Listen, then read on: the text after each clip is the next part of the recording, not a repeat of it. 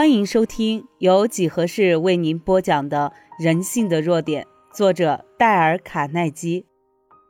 使别人感觉他很重要。你我该从什么地方开始实施这种奇妙的试金石？为什么不由你自己的家庭开始呢？我不知道还有任何其他地方更为需要，或是更能忽略。我相信你太太一定有她的长处，至少曾经有过。不然你不会娶她做妻子的。可是你已经有多久没有赞赏她的美丽？多久了呢？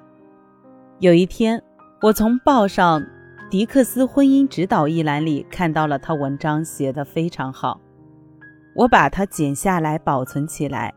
他那篇文章上这样指出：他已经听厌了人们对新娘所讲的那些，认为应把新郎拉到一边，给他这样聪明的建议。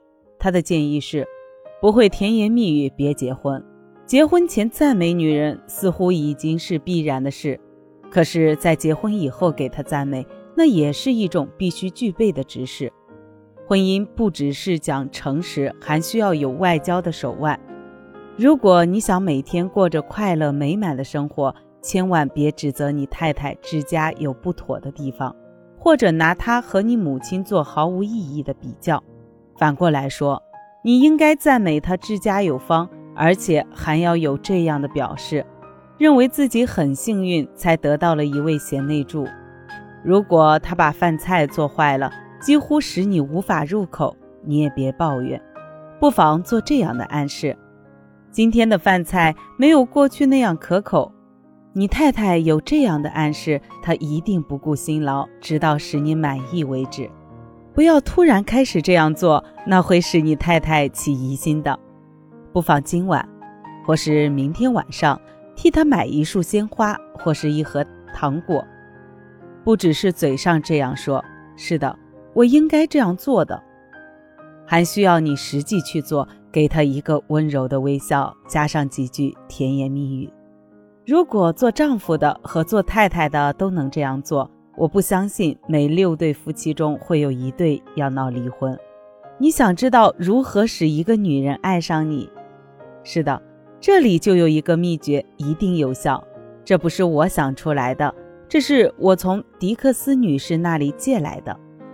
有一次，这位迪克斯女士去访问一位已经成为新闻人物的重婚者，这人曾经获得二十三位女人的芳心。和他们银行卡里的存款。这里需要附带说明的是，迪克斯女士是在监狱里访问他的。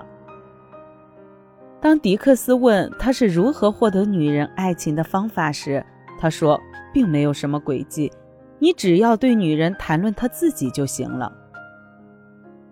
这技术用在男人身上同样有效。英国最聪明的首相迪瑞里说。对一个男人谈论他自己的事，他会静静的听数小时之久。所以，你要使别人喜欢你，第六项规则是使别人感觉到他的重要，必须真诚的这样做。今天的这项规则你学会了吗？请在评论区留下你的观点，你的评论对我来说很重要。本集已播讲完毕，右下角的点赞、评论、分享。也是对几何最大的支持。